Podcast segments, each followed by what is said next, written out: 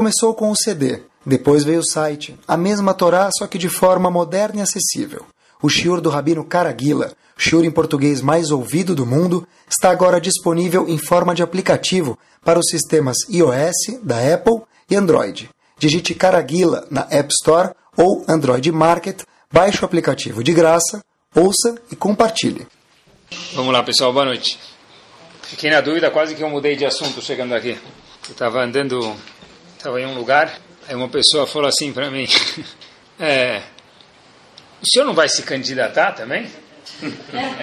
Eu falei: É, uma boa ideia, né? Pra, tá bom? Então, eu podia falar ou de eleições ou em São Paulo, que a gente podia falar de bicicletas. Mas vamos falar, Bezat Hashem, de outro tema hoje, tá bom? Queria olhar com vocês, se a gente for olhar na Torá como, como um todo, não numa paraxá específica, mas a gente pegar o Sefer Torá de Bereshit até Dvarim e olhar como um todo, numa visão um pouco mais macro, uma visão panorâmica, a gente vai ver que tem uma pergunta muito, muito, muito forte. A pergunta é a seguinte: qual que é o hino nacional do nosso povo? Shema Israel, Adonai Eloeno, Adonai Echad. Esse é o hino nacional. Entre parênteses, a gente já falou algumas vezes que, indiferente se você é Ashkenazi ou Sfaradi, não se fala Shema Israel, e sim Shema Israel, como se fosse uma letra E em português. Voltamos. A gente sabe que o, o Shema Israel é o que acompanha o Yehudi do começo da vida dele até depois dos 120 anos, se Deus quiser, bem vividos. A pessoa começa, ele vai lá no Brit Milá, o que, que o pai faz? Shema Israel. Bar Mitzvah, Aí já não é mais o pai que faz, que nem que fazer, ele próprio faz. E depois, nos 120 anos bem vividos, ou ele faz, ou alguém faz por ele. Mas a gente sabe que do começo, meio, até o fim, vamos chamar da vida de um Yehudi, o Shema Israel é o hino nacional que acompanha ele do começo ao fim da vida. Isso faz parte do DNA do nosso povo. Se a gente for olhar, então, a pergunta é a seguinte: aonde é que aparece qualquer uma desses três capítulos do Shema Israel dentro do Sefer Torah. A Parashat do Tzitzit é a última, ela aparece em Sefer Bamidbar. Mas o Shema Israel, Ve'ahavta et Hashem até o fim desse capítulo, e Ve'hayayim Shamoa, aonde eles aparecem? Em que Parashá eles aparecem? Se a gente for olhar, eles aparecem em Parashat Vait Hanan, no Sefer Dvarim, que é o último livro do Sefer Torah. É muito interessante se a gente for olhar a Torá num aspecto um pouco mais global, é, poxa vida, deveria vir, eu se fosse escrever o Sefer Torah, ou perguntasse para qualquer pessoa, olha, onde está a paraxá do Shema na Torá? Que ele vai responder, os Eudim saíram do Egito, e aí está escrito Zecher Letziat Mitzrayim, em algum lugar lá junto deve estar escrito a paraxá do Shema. A pergunta é, por que Hashem esperou até o último livro do Sefer Torah, o quinto, Sefer Dvarim, que é o último dos livros, e lá Hashem fala, olha, o hino nacional que você vai falar a tua vida inteira. Seja você menos conhecedor, mais conhecedor, no Brit Milá você fala, no Bar Mitzvah você fala, inúmeras ocasiões você vai falar. Hashem deixa para o fim do Sefer Torah. Pergunta que é cabível a gente fazer agora, é por que a Kadosh Baruch Hu não colocou o Shema quando a gente virou uma nação? Quando a gente virou uma nação? Na saída do Egito. Hashem devia falar lá, olha, Habibi, você virou uma nação? Para sempre, saiba que o Shema Israel tem que te acompanhar. Mas Hashem não fez isso. Para responder isso, a gente começa aqui já, Bezat Hashem, o shur de hoje, é o seguinte. Qual que é o verdadeiro ID, RG, do ser humano, do Yehudi? Como a gente sabe quem é essa pessoa? Quero saber quem é Reuven de verdade. Como que a gente sabe quem é Reuven de verdade? Quem é Sará de verdade? Como eu sei quem é essa pessoa? Qual o verdadeiro RG dessa pessoa? Tem uma história que aparece na Gemara, e a história, se a gente ler ela e contar para uma criança, ela passa de uma historinha da Gemara para alguma coisinha fofa. Mas se a gente for encarar ela como algo verdadeiro, ela fica até um pouco difícil de a gente ler ela. E a história vai da seguinte forma. Havia um Rav chamado Rav Hanina ben Teradion. Ele foi visitar um colega dele, chamado Rav Yossi Ben Kisma. Um Rav foi visitar o outro. Nesse período que a história acontece, Rav Hanina colocou a vida dele em perigo para ensinar a Torá. Quer dizer, os romanos falaram: quem ensinar a Torá para os outros, o que vai acontecer com ele? Está sofrendo perigo de vida. Rav Hanina Ben Teradion falou: Olha, eu estou pronto a arriscar minha vida para ensinar a Torá. Chega Rav Hanina e se depara com Rav Yossi Ben Kisma. Rav Yossi olha para ele e fala, olha, como que você coloca Rav Hanina a tua vida em perigo? Você não tem vergonha? Fala, como assim? Fala, o governo, o Império Romano disse que é proibido ensinar a Torá. E mesmo assim você continua ensinando a Torá. Então você agora está colocando sua vida em perigo. Rav Hanina fala, olha, mesmo assim, eu não abro a mão do privilégio de ensinar a Torá. Rabi Yossi Ben Kisma discutiu, eu falo, eu não concordo com isso, porque isso é perigoso, você não pode ensinar a Torá. Na continuação desse encontro, Rav Hanina pergunta para Rabi Yossi o seguinte, bom, eu já estou ensinando a Torá e vou continuar. Qual que é o meu Olamabá? Você tem como fazer um script, um mapa de qual vai ser o meu Olamabá? Os dois ainda estão em vida. Então Rav Hanina pergunta para Rabi Yossi, como vai ser o meu Olamabá? Rabi Yossi fala para ele, olha, você que me conta. Você me dá a resposta. Aí Rabi Hanina fala, oh, mas se eu soubesse, como eu não, eu não, não teria te questionado. Rabi Yossi fala, olha, então eu vou te dar uma dica. Me conta o que, que você fez recentemente. Tá bom. Rabi Hanina vai contar um episódio que aconteceu com ele nos últimos, nos últimos dias. Entre parênteses, vale notar que Rabi Yossi não falou para ele, estica a tua mão que eu vou ler ela. Ou toma um cafezinho que eu vou ler a xícara do teu café. Ou deixa eu ver a gemátria de quantos fios de cabelo você tem com mais alguma coisa. A Yossi falou para ele, se você quer saber se você tem uma base, está perguntando para mim ou não, são rabanim que figuram no Talmud, são pessoas de peso pesado, religiosamente falando, espiritualmente dizendo, falando, olha, se você quer saber se tem uma ou não, me conta como você se comportou, alguma, se algum episódio que aconteceu com você recentemente. Tá bom, beleza. Rav Hanina fala, olha, já que você me perguntou, me vem à cabeça o seguinte, uma historiazinha que aconteceu. Falou, o que aconteceu? Falou, olha, eu estava arrecadando fundos e eu coloquei o dinheiro no bolso. Só que mal lembro eu se era no bolso direito ou no bolso esquerdo. Então eu tinha X para tzedakah, eu não lembro exatamente quanto eu tinha, e eu tinha o meu dinheiro pessoal também. Eu acabei misturando o meu dinheiro pessoal com o dinheiro de caridade, de tzedakah. A Bios fala para ele, ei, Habibi, o que, que você fez? O Hanina fala, eu pensei, tentei analisar e colocar qual bolsa eu coloquei, mas eu não lembrei. Falei, então o que, que você fez? Falou, olha, eu dei aqueles X que eu tinha, que era meu pessoal, e o da Tzedakah eu juntei na dúvida, eu acabei dando tudo para sair de sombra de dúvida, acabei colocando todo o valor na Tzedakah. Assim termina a história. Rabi Yossi olha para ele e fala, Habibi, você é o cara. A Hanina fala, eu? Fala, sim, você é o cara. Não só isso, olha que forte, pessoal, diz o Talmud para a gente, que eu, Rabi Yossi, dizendo, tenho uma porção junto com você no Lamabá, no mundo vindouro. Assim termina a história. A pergunta óbvia, pessoal, que faz, tem uma necessidade grande de ser questionada nesse minuto é o seguinte: peraí, esse é o mesmo Rav Hanina que a gente mencionou um minuto atrás? que ele estava pronto para dar a vida dele para ensinar a Torá, quando os romanos falaram quem ensina a Torá vai desaparecer do mapa. Rav Hanina falou, olha, se esse for o custo de eu desaparecer do mundo, eu estou pronto para ensinar a Torá. E aí vem Rabiose perguntar para ele, me conta uma história que eu te respondo se você tem o Lamabá ou não. Como assim? A história qual que é? Que ele trocou, ele colocou 50 reais no bolso e acabou dando 70 porque ele não sabia se os 20 era dele, da Tzedakah, ele juntou e deu 70 reais. Como assim? É isso que vai definir o Olamabá dele? E toda a Torá que ele ensinou? Isso não define o Olamabá dele? Rabiossi, não. Isso para mim, Rabiossi, querendo responder a pergunta, você me perguntou se tem Olamabá ou não? Com o fato que você ensina a Torá, não consigo responder. Mas com o fato que você pegou e na dúvida deu tudo para tzedakah, puxa vida, agora sim, que você sim tem Olamabá, e não só isso, Rabiossi para Rav Hanina, eu quero fazer parte, membership do seu Olamabá. A pergunta é, o que, que tem de tão grande nesses 20 reais que ele colocou na Tzedakah, o que seja?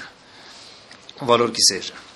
Rav Shach Zichron Libraha diz para a gente sobre esse, essa Gemara, uma explicação bomba, e a gente aprende uma coisa muito profunda, que Hashem fez quando escreveu esse pedaço do Talmud para a gente, um raio-x dentro do cérebro do ser humano. Olhem que curioso.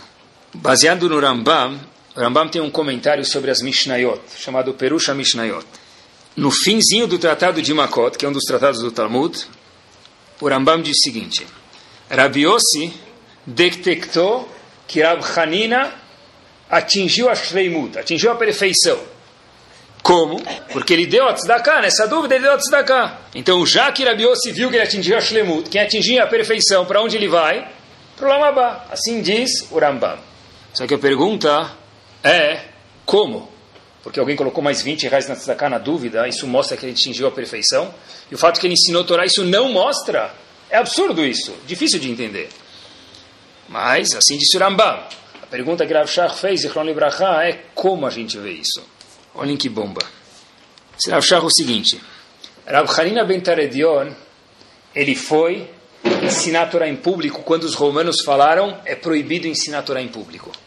Por que alguém faz isso? Por que alguém vai lá com devoção e ensina a Torá em público quando ele está em perigo de morte? Por que alguém faz isso? Podem ter algumas razões. Uma razão, qualquer seja a pessoa, ele pode fazer porque ele fala, olha, eu tenho uma devoção máxima a a Baruch Hu. Mas pode existir outra razão para a pessoa fazer isso. Por que ele pode fazer isso? Porque amanhã vai sair na revista da comunidade ou no jornal, que fato, tal pessoa ensina a Torá em público apesar de ser proibido. Uau, olha como eu sou uma pessoa o que nobre. Quer dizer o seguinte, quando nós sabemos, diz Rav Shach, Zichron Libraha, se a pessoa fez um ato Leshem Shamaim, com uma motivação pura e plena, 100% porque a Kadosh Baruch Hu mandou. Lá no topo, Shlemut, Shalem, perfeito, completo. Como a gente sabe isso? A gente só sabe quando não tem ninguém olhando. Por isso, na história que a gente viu, ah, Rav Hanina ensina a Torá em público. Mas Rabi Yossi Ben Kisma falou, peraí, para ganhar o Lamabá, você precisa fazer pelo menos uma mitzvah, como disse o Rambam, bishlemut, numa perfeição. Eu preciso que você me conta alguma coisa que aconteceu com você recentemente. Quando ele contou que o dinheiro que ele tinha foi trocado e não tinha ninguém por perto, e ninguém ia saber se ele colocasse tudo no bolso ou fizesse um 50-50, ele ainda assim decidiu na dúvida dar tudo para tzedakah. E não tinha ninguém olhando. Isso mostra que sua índole, Rav Hanina, é uma índole de uma pessoa que atingiu o nível de fazer as coisas bishlemut, de uma forma mais perfeita. E aí, por conseguinte, inclusive a Torá que você ensina, colocando sua vida em risco, também é algo que atinge a perfeição. Por isso que disse Rabi Yossi Ben olha, você tem o Lamabá, e que o seu Olamabá é tão grande que eu almejo fazer parte dele. Em outras palavras, como a gente sabe quem é a pessoa de verdade? A gente sabe quem é a pessoa de verdade em um momento quando não tem absolutamente ninguém olhando para ele. Esse é o RG, esse é o seu ID, esse é o seu RG espiritual. Quem é você? Eu sou aquele indivíduo que quando tem tete a tete, eu comigo mesmo, não tem ninguém me olhando. Como eu me comporto? Esse é o meu RG moral e espiritual também. Uma vez, lembrei agora que Rav Israel Misalant, chegou e estava falando sobre uma pessoa que havia falecido, falou, olha, tal pessoa, fulano, tinha muito irat tinha muito temor de Akadosh Baruch Hu, muito temor dos céus. De imediato se corrigiu Rav Israel Misalant e falou o seguinte, me parece que ele tinha irat mas eu não tenho certeza. Por quê? Porque como que a gente vai saber se alguém tem irat shamayim de verdade, se ele tem temor de Akadosh Baruch de verdade? Quando? Só quando não tem ninguém olhando. Por isso que Rav Israel Misrad se corrigiu e falou, olha, ele tem, imagino que sim, mas não tenho certeza, porque isso só pessoa que pode saber se ele tem Irat Shamayim de verdade. O que quer dizer Irat Shamayim, o temor de Akadosh Baruch? O que quer dizer isso? Ramim contam para gente que a palavra Irá quer dizer temor, são as, formam a, a mesma palavra, se a gente pegar a, palavra Irá, Yud, Resh, Aleph e Rei, são as letras que compõem a palavra Irá temor, formam a palavra Reia, que quer dizer Reia, visão. Irat Hashem é a mesma coisa do que Reiat Hashem, estar vendo a Kadosh Baruch Hu. Uma pessoa que está, é um trabalho árduo isso durante a vida, para a pessoa trabalhar, encontrar, enxergar Hashem na frente dele, essa pessoa ele sim vai ter Irat Shamayim. Quer dizer, a tradução de uma forma um pouco mais palpável para a gente da palavra Irat Shamayim, temor de Akadosh Baruch Hu, é Reiyat Hashem, a pessoa olhar Hashem. Quer dizer, olhar Hashem? Eu entro na minha cozinha, quando eu faço halal, minha mulher, eu estou vendo a Kadosh Baruch estou tirando o halal, eu vejo a Kadosh Baruch Quando eu pego um copo d'água e faço shehakol, nihiyabit varo, eu entendo que tudo que aconteceu hoje no dia comigo, ou vai acontecer, shehakol, nihiyabit varo, tudo provém de Akadosh Baruch Como a pessoa sabe quanto Irat Shamayim ele tem? Quando ele está longe das câmeras. Quanto mais longe das câmeras ele estiver, maior a prova de Irat Shamayim. Coisa mais incômoda que tem, talvez, uma das mais. A pessoa está no bar mitzvah, no casamento, no Sheva Brachot, ou na festa que for, ele fica na fila do buffet lá 3, 4 minutos, 5 minutos. Finalmente, ele chega e ele vê que tem peixe e carne. A gente já falou que não pode misturar peixe e carne no mesmo prato. Ele fica na dúvida se vai pegar peixe vai pegar carne, porque não dá para pegar os dois no mesmo prato. Ele vai, pensa, tal, ele pega um dos dois, coloca, depois de pegar tantos minutos, ele pega um pedaço de peixe e vê que não tem mais nada lá na frente.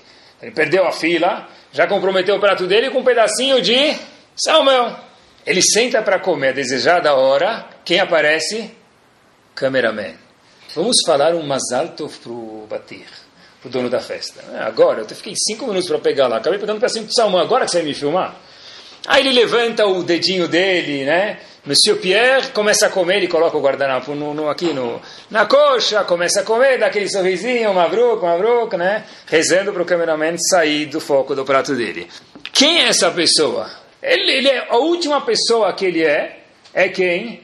Quem ele está aparecendo no filme. Ele sabe, ele vai ficar aparecendo no filme, não sabe, talvez vai ser editado, nem vai sair.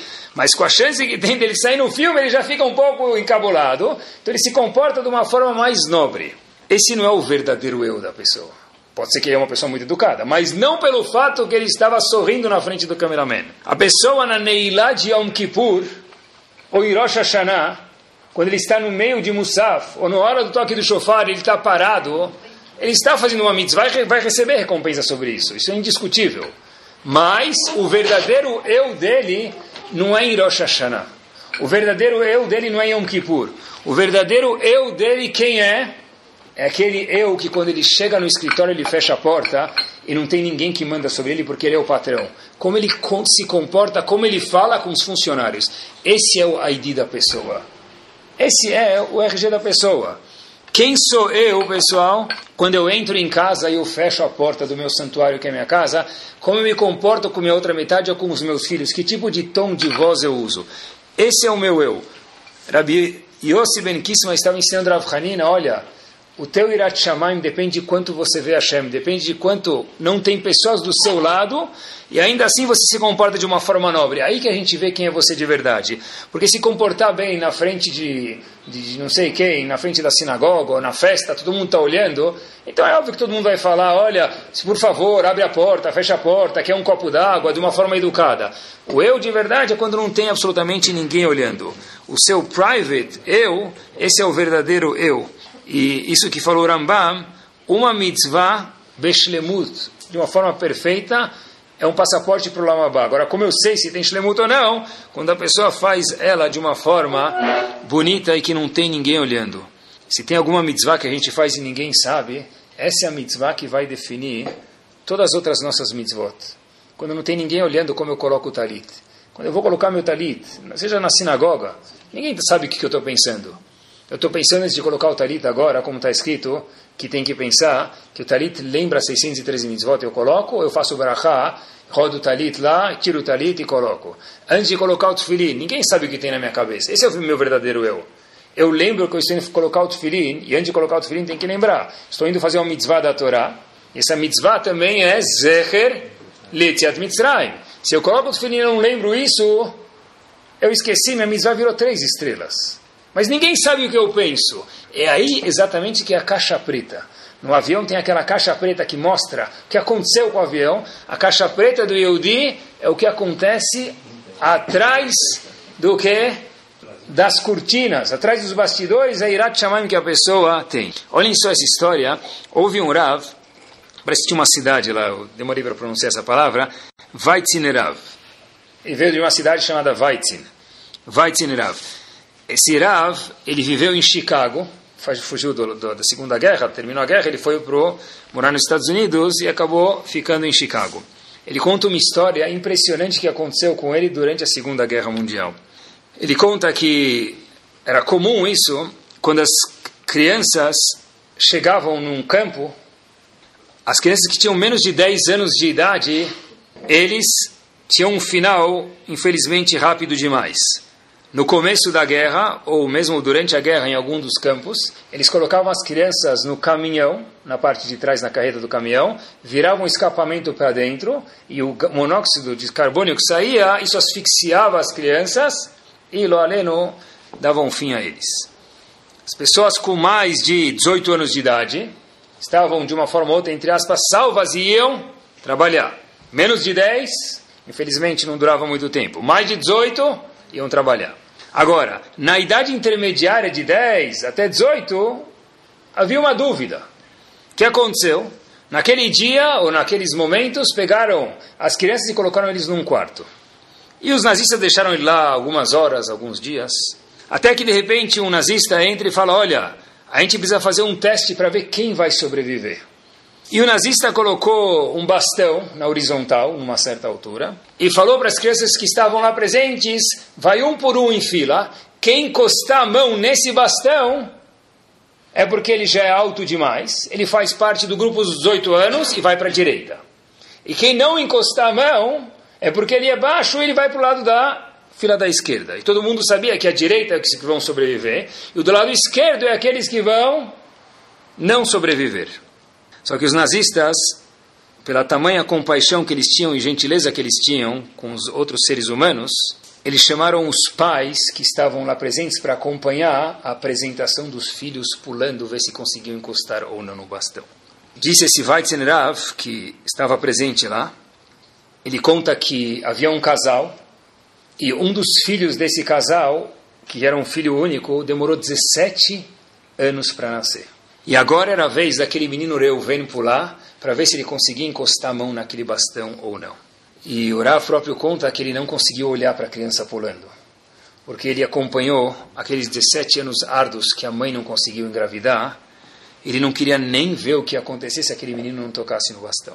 E o menino corre e dá um salto, e o Rav olha para o outro lado, e todo mundo que estava lá presente sabia da história, olhou também para o outro lado, e eles escutam as seguintes palavras do nazista: Reuven para a esquerda. Todo mundo entendeu que Reuven não conseguiu encostar a mão no bastão. Era próximo da época de Rosh Hashanah. O pai desse menino vai correndo para o Rav, esse Weizen Rav, que depois contei para vocês, foi para Chicago. Fala, Rav, eu tenho uma pérola escondida comigo. Melhor dizendo, eu tenho um diamante que eu consegui esconder comigo durante todos esses meses que eu estava aqui no campo. E o pai falou: Que eu posso te ajudar? Ele falou: Meu filho, como o senhor percebeu, não conseguiu encostar naquele bastão. Eu demorei 17 anos para ter ele. Tem um capo que eu consigo subornar ele com esse diamante. O Rav falou então: Manda brasa. Qual a questão? Disse esse pai para o Rav o seguinte: Rav, o capo tem aqui nessa sala, nesse quarto, X quantidade de crianças. Essa quantidade de crianças precisa ir ser entregue na mão de um oficial mais alto nazista. Se eu entregar o meu diamante para salvar o meu Reuven, que demorou 17 anos para nascer, algum filho de uma outra de outro pai e mãe vai ter que ser colocado no lugar dele. E a pergunta que eu faço para você, Rav, é permitido fazer isso ou não? Allah me permite ou não? O Rav pensa, olha para o céu, olha para baixo e fala para esse pai, diz, olha Habibi, eu estou aqui no campo de concentração, aprecio muito sua pergunta, mas eu não tenho a capacidade de responder uma pergunta tão complexa sem um Shulchan Aruch, sem um código de leis na minha frente se é uma Gemara do Tratado de Sanedrin que aborda esse assunto, eu não consigo responder. Entre sua vida e a vida de uma outra pessoa, eu não consigo responder a vida do seu filho e a vida de uma outra criança. O Rav saiu, já que a gente mencionou, era próximo ao Rosh Hashanah, no dia seguinte foi, tocou o shofar para as pessoas que haviam pedido para ele, e encontra o pai daquele menino alguns dias depois. Ele não tinha nem coragem de olhar para o pai do menino, seja para o bem ou para o mal. Se ele deixou viver ou não deixou viver. O Rav não tinha resposta. O pai do menino viu que o Rav olhou para baixo, então o próprio pai do menino chamou o Rav e falou para ele o seguinte: Rav, Avram Avino colocou seu filho Yitzhak no Mizbeach. Só que depois de alguns momentos, que demoraram talvez horas ou anos, emocionalmente dizendo, pegou o filho de volta e está escrito que Shnehem Yachdav, ambos voltaram juntos para continuar vivendo. E eu não peguei meu filho. O Rav perguntou, mas por quê? Disse ele, como por quê? Se o senhor não tinha resposta se eu podia ou não, eu posso, na dúvida, tirar a vida de um outro Yehudi para poder salvar o meu filho. Uau! Isso é Irat Shamayim. Irat lá em cima, uma situação que a gente não tem nem como imaginar. Perguntar para um Rav o que fazer no momento desse já é uma, algo nobre. Quando o Rav fala, não tenho resposta, na dúvida, eu não vou salvar meu filho porque não posso pegar a vida de outra pessoa para salvar meu filho, é algo que lá profundo tem muita Irat Shamayim. Porque a definição de Irat Shamayim, aprendi depois dessa história, é como eu me comporto no momento de dúvida. Eu não sei. É Baruch Hashem um tema que está, graças a Deus, bem longe da gente. Mas nós temos outras dúvidas nas nossas vidas. Como eu me comporto? Ninguém sabe, não tem ninguém olhando. Como me comporto? Isso é completamente recíproco ao nível de Irat Shamayim, temor de Akadosh Baruch Hu que eu tenho dentro de mim. Reiat Hashem, Irat Hashem, quanto eu vejo Hashem na minha vida. O termômetro de quanto Irat Shamayim nós temos, cada um para si próprio, é como eu me comporto numa situação de safek, de dúvida. Por exemplo, algo mais compatível com a gente de alguma forma ou outra, eu acabei de comer carne, faz uma hora atrás, faz duas horas atrás. E tem um chocolate na minha casa, que não sei quem me mandou de presente, e eu estou na dúvida se ele é de leite ou não. Eu passo na frente dele, o que eu falo? Não pode comer. Na segunda vez eu passo na frente dele, aí eu cheiro ele já. Está com cheiro de chocolate miamer. Mais ou menos amargo. E na terceira vez que eu falo, mutarim lachem, mutarim lachem, mutarim lachem. A Torá só proíbe comer junto, um depois do outro é, entre aspas, só de banana. Ele come. Tem uma deficiência de vitamina de Irat lá dentro.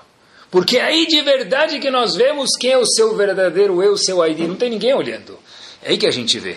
E se ele descobriu depois que o chocolate não era de leite, ainda assim tem uma falha no Irat da pessoa. Porque na hora que ele comeu, ele não sabia disso. Eu vou num bar mitzvah, também é um exemplo de Irat Shamayim, e tem um chocolate na minha frente. E eu estou com uma kippah na minha cabeça. Qual razão no mundo para eu não fazer brachá? Só que eu não sei qual é a brachá desse doce sírio.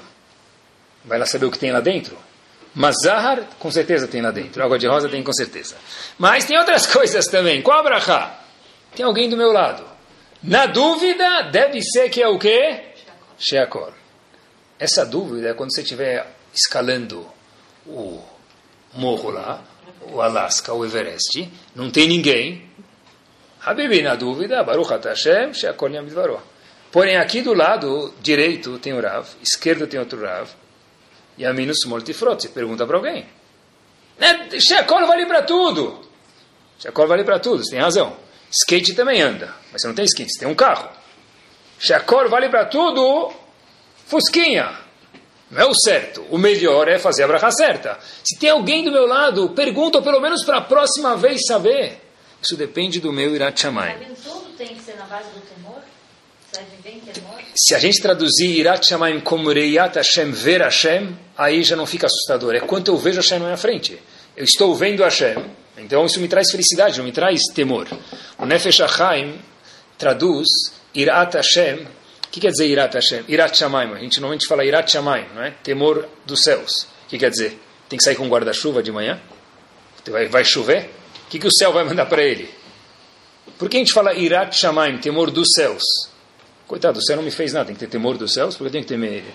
Então, Nefesh HaChaim fala que a palavra Irat Shamayim, que é temor de Hashem, temor dos céus, mas a gente fala Irat Shamayim, temor dos céus, quer dizer o seguinte, eu tenho que ter temor da repercussão tremenda que meus atos têm no céu.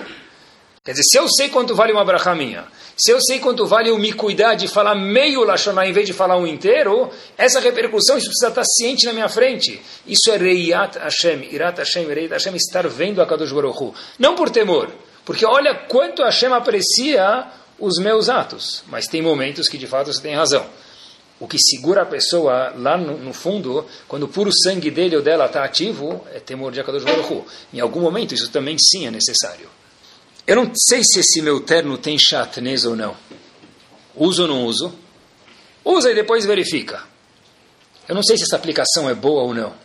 Ninguém fala investe e depois você vê. O que a gente faz? Vê e depois investe. Irat Shamayim também fala vê e depois veste o terno. Isso depende do Irat Shamayim. Posso transportar mercadoria do meu escritório no Yom Tov? Como se calcula Maaser? Quantas vezes por ano tem que fazer o balanço? É mais ou deve ser, deve ser assim. Isso depende do meu Irat. Porque tudo que ninguém está vendo depende do meu Irat. A mocinha cozinhou tal coisa na minha casa, não sei se pode ou não. Ah, provavelmente bateu bexixim. Como assim? Você perguntou? Não, deve ser. Quando eu vou comprar um sapato na loja, eu não falo que deve ser o meu tamanho, eu procuro um que é confortável e bonito. Então, no mesmo âmbito, a pessoa também diz, se ela tem Irat Shamayim, ele não fala deve ser, ele procura. E o RG da pessoa, em todos os momentos, ele é o quanto Irat Shamayim uma pessoa tem quando não tem ninguém olhando. Mark Twain, o famoso Mark Twain, disse o seguinte, nunca devemos fazer algo errado quando tem alguém olhando. Esse Mark Twain, Raham, Nunca devemos fazer algo errado quando tem alguém olhando. Eu acho que no estilo de hoje a gente pode mudar um pouquinho essa frase e falar de uma forma um pouco mais inteligente. Eu acho que a gente pode falar que somente nós somos nós mesmos quando não tem ninguém olhando. Se você entender a frase de Mark Twain, que a Kadosh Baruch está sempre olhando, tudo bem, mas eu não sei se ele quis dizer isso. Olha, quando tem alguém olhando, nunca faz nada de errado. E aqui que vem a famosa pergunta. E quem não tem Irat Shamayim pode ter boas midot? Pode ter bons traços, características pessoais? Pode ser uma pessoa calma? Ele é calmo mesmo que ele estuda a Torá. Ele é calmo mesmo que ele não trabalha sobre suas midot. Sim, até um certo momento.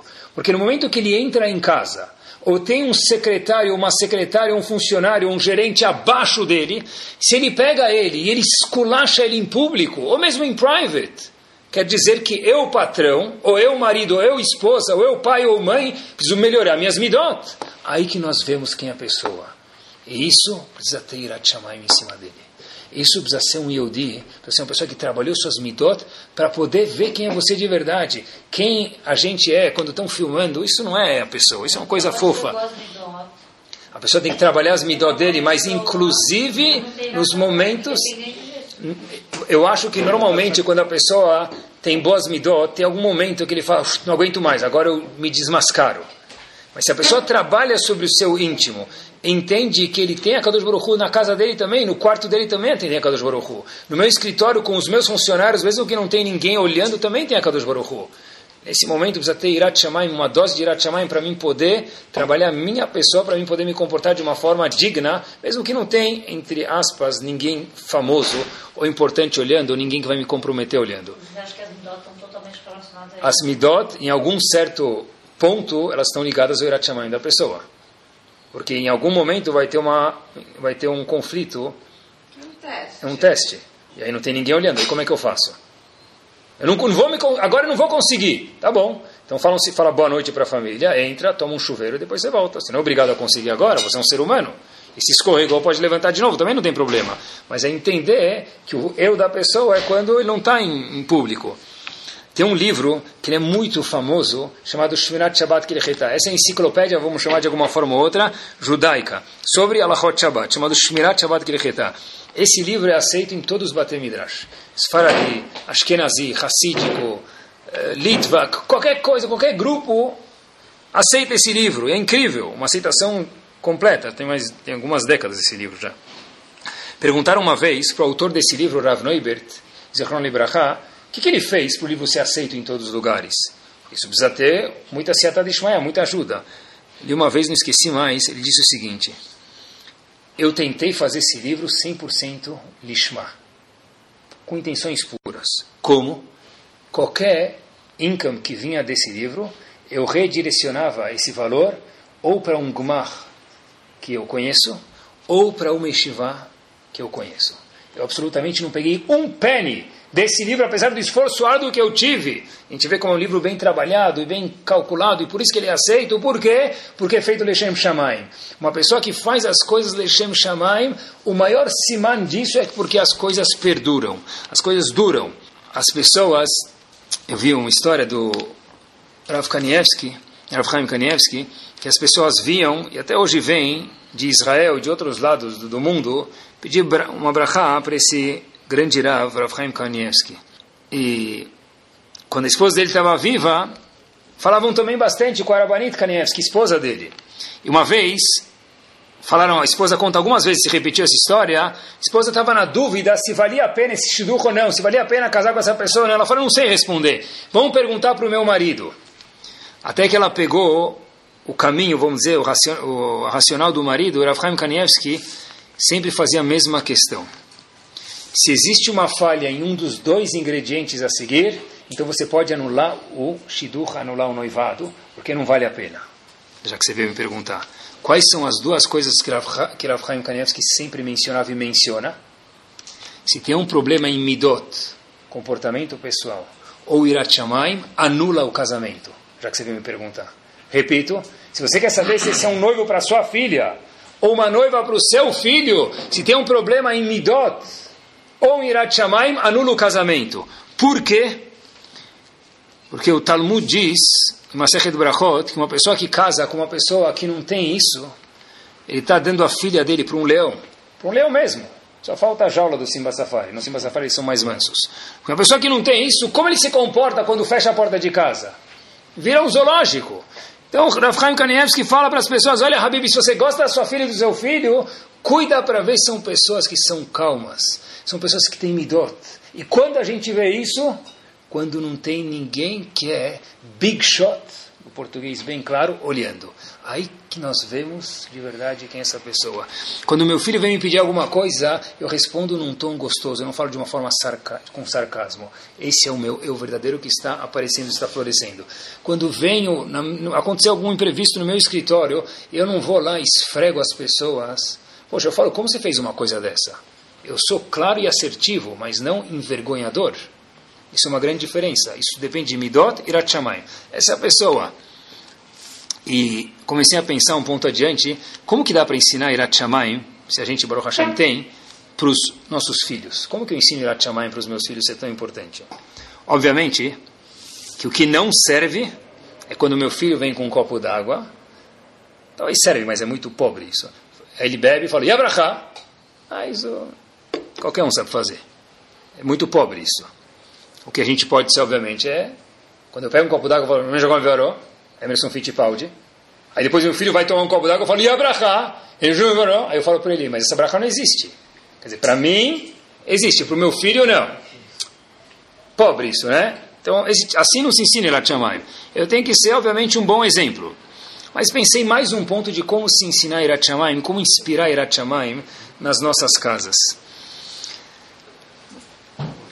Eu acho que se a gente ensinar que existe um conceito que hoje em dia está talvez às vezes um pouco escasso, chamado hierarquia, e existe uma coisa chamada pai numa casa, existe mãe numa casa, existe filhos. Não porque eu gosto dos meus filhos, eu amo ele, que nós viramos agora bari. Ele e eu somos a mesma coisa.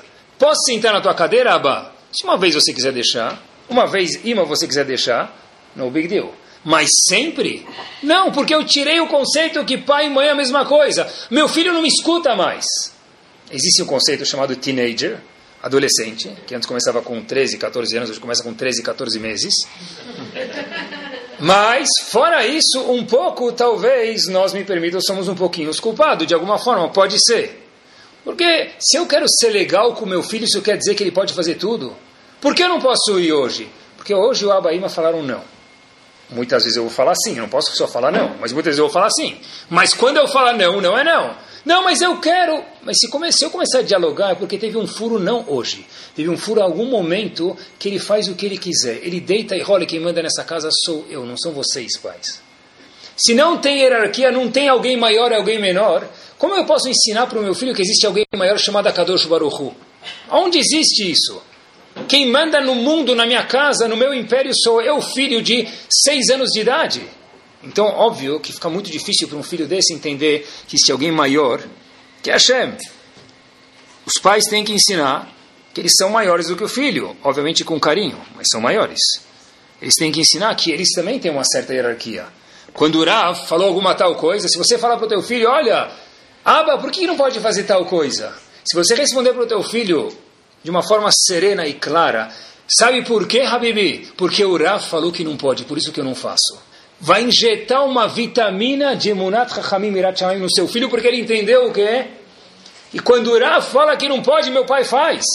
Amanhã, quando o Rav fala que não pode, talvez eu também vou fazer. Quando meu pai fala que não pode, eu sei que existe algo chamado hierarquia. Agora, se eu chego na mesa de Shabbat e eu falo, ah, o Rav falou, o Rav falou para o filho dele, para aqueles dois barbudos que sentam do lado dele, mas a gente fica de boa. Que, eu falei?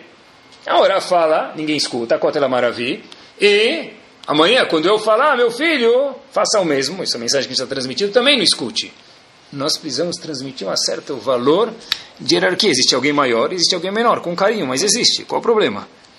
Tá, tem coisas que a gente não vai poder fazer, e daí qual o problema? Os filhos muitas vezes entendem isso. Os pais levam os filhos e falam: oh, Isso a gente não come porque não é kasher. Ele entendeu isso. Por que ele não briga com você? Ele já entendeu que essa é uma mensagem que ele não vai discutir porque não vale a pena. Essa é uma coisa que meus pais estão convictos. Assim também serão as outras mensagens. Quanto mais convicto eu ficar, mais claro vai ficar. Agora, se no meu Shabbat eu acho que tem alguma coisa que é importante. Mas de repente eu fico mais ou menos quando eu saio fora de casa, meu filho entende essa mensagem. Então ele pede, pede, pede, senão você fala, vai. Tá bom, você é menor de bar mitzvah, vai. Com a mensagem que eu transmiti, que não é tão importante. Então eu abaixei um pouquinho a hierarquia, que existe um conceito chamado pai e mãe, que existe Rav, que existe Hashem. Eu sei também obedecer pessoas maiores, e você, filho, também pode obedecer. Olhem só essa história. Nem sempre acontece isso, mas dessa vez aconteceu. Tinha um senhor religioso que estava viajando de Nova York para Los Angeles. Entrou no avião, ele senta do lado de um outro senhor lá. Conversa vai, conversa vem. Obviamente, esse ser religioso descobre que o cara do lado dele também era Yehudi. Ele começa a contar: Olha, eu também estudei em Shiva. Para esse senhor religioso.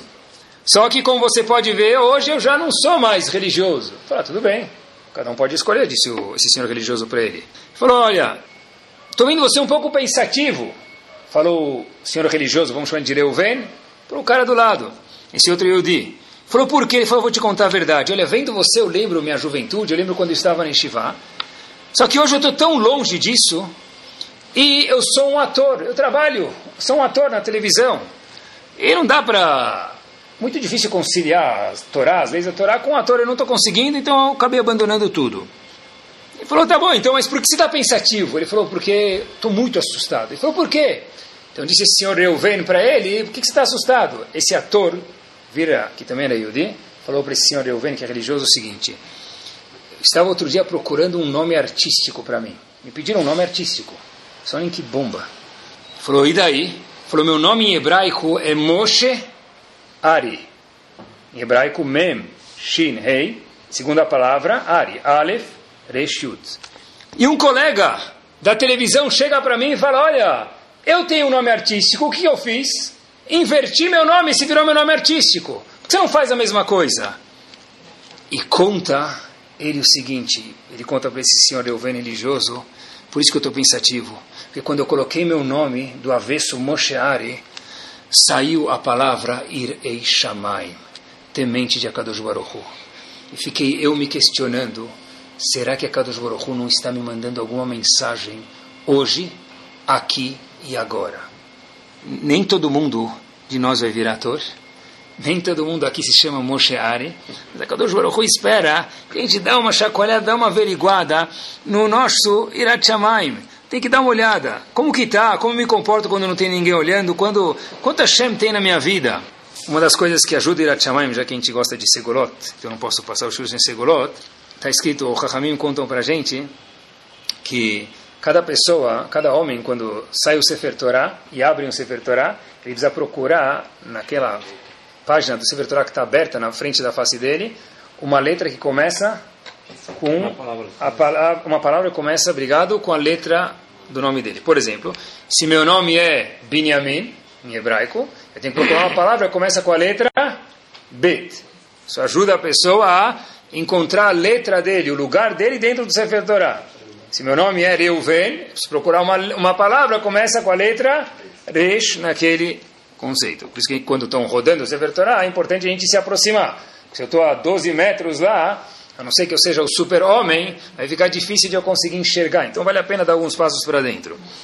Outra coisa curiosa, já que a gente está falando de Sefer Torah, vi o, o conceito Ben Ishai, tem um livro chamado Keter Malchut, ele fala uma coisa, alguém mandou isso hoje, um amigo meu, me mandou isso, ele falou que o Ben Ishai diz que quando o Sefer Torah sai do Arona Kodesh, todo o tempo que ele está fora, sendo lido até ele ser devolvido, é chamado Eteratzon, é um momento de, não gosto de falar essa palavra em português, fica meio feio, momento de graças, né? Mas é meio feio, né? Mas é um momento propício, um momento agradável, vamos chamar assim, Eteratzon.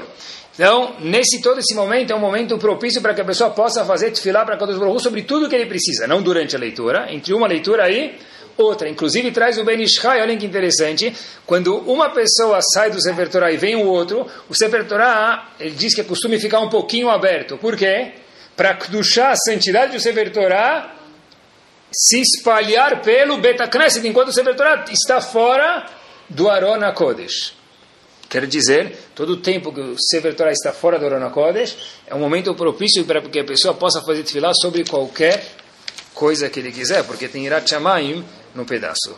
E nosso último ponto, e com isso a gente termina, qual é o contrário de Irat Shamayim? Qual é o contrário de Irat Shamayim? Quem pode me definir? Sefer Torah define para a gente qual o contrário de Irat Shamayim. Tem muitos livros de Mussar isso. Paró, quando foi advertido da Macá de Barad, Barad era granizo.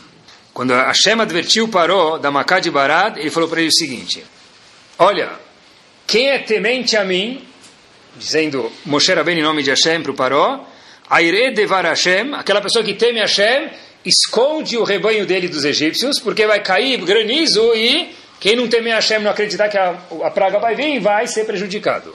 E o Passuk diz e quem não é temente Hashem também. Mas olha como o Passuk fraseia isso. Ve'asher lo sam et libo. É aquela pessoa que não presta atenção. Tem o Irat Shamaim e o Passuk, a Kadosh Baruch Hu, diz quem é o oposto de Irat Shamaim? Aquela pessoa que não dá bola, não presta atenção às coisas. Quer dizer, uma pessoa que não tem Irat Shamayim, qual o contrário? É uma pessoa que, que olha, mas não enxerga. Olha, mas não vê de verdade. Se todos nós tivéssemos visto aquela água que batia na pedra, como Rabi Akiva viu, o que a gente ia fazer?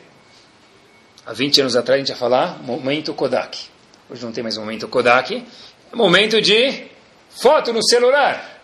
Rabi Akiva falou, eu não vou tirar foto vou tirar uma foto no meu cérebro e ver o que eu posso fazer com isso. Rebbe Akiva mudou, virou de Akiva para Rebbe Akiva, porque ele falou, olha, água mole, pedra dura, tanto bate até aqui, fura. Por que isso?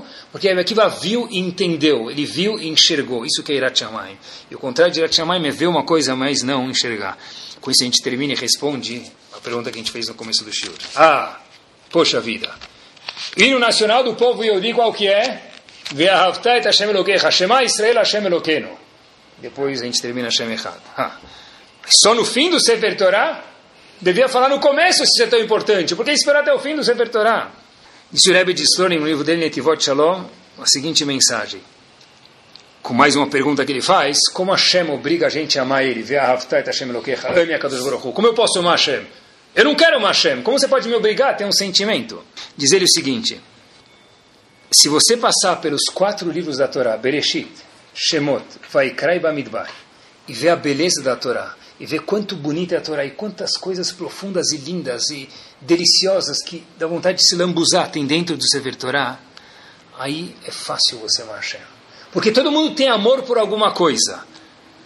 Agora, amar a coisa certa é que a Kadosh Baruch Hu espera da gente. Então ele falou, olha, eu vou te dar Bereshit, Shemot, Vaikra e Bamidbar, para que você veja quanta coisa bonita tem dentro do Sefer Torá, e depois sim, todo mundo tem amor por alguma coisa. Hashem pede, olha, por favor, esse amor que você tem, dirige ele em parte pelo menos para quem? Para mim.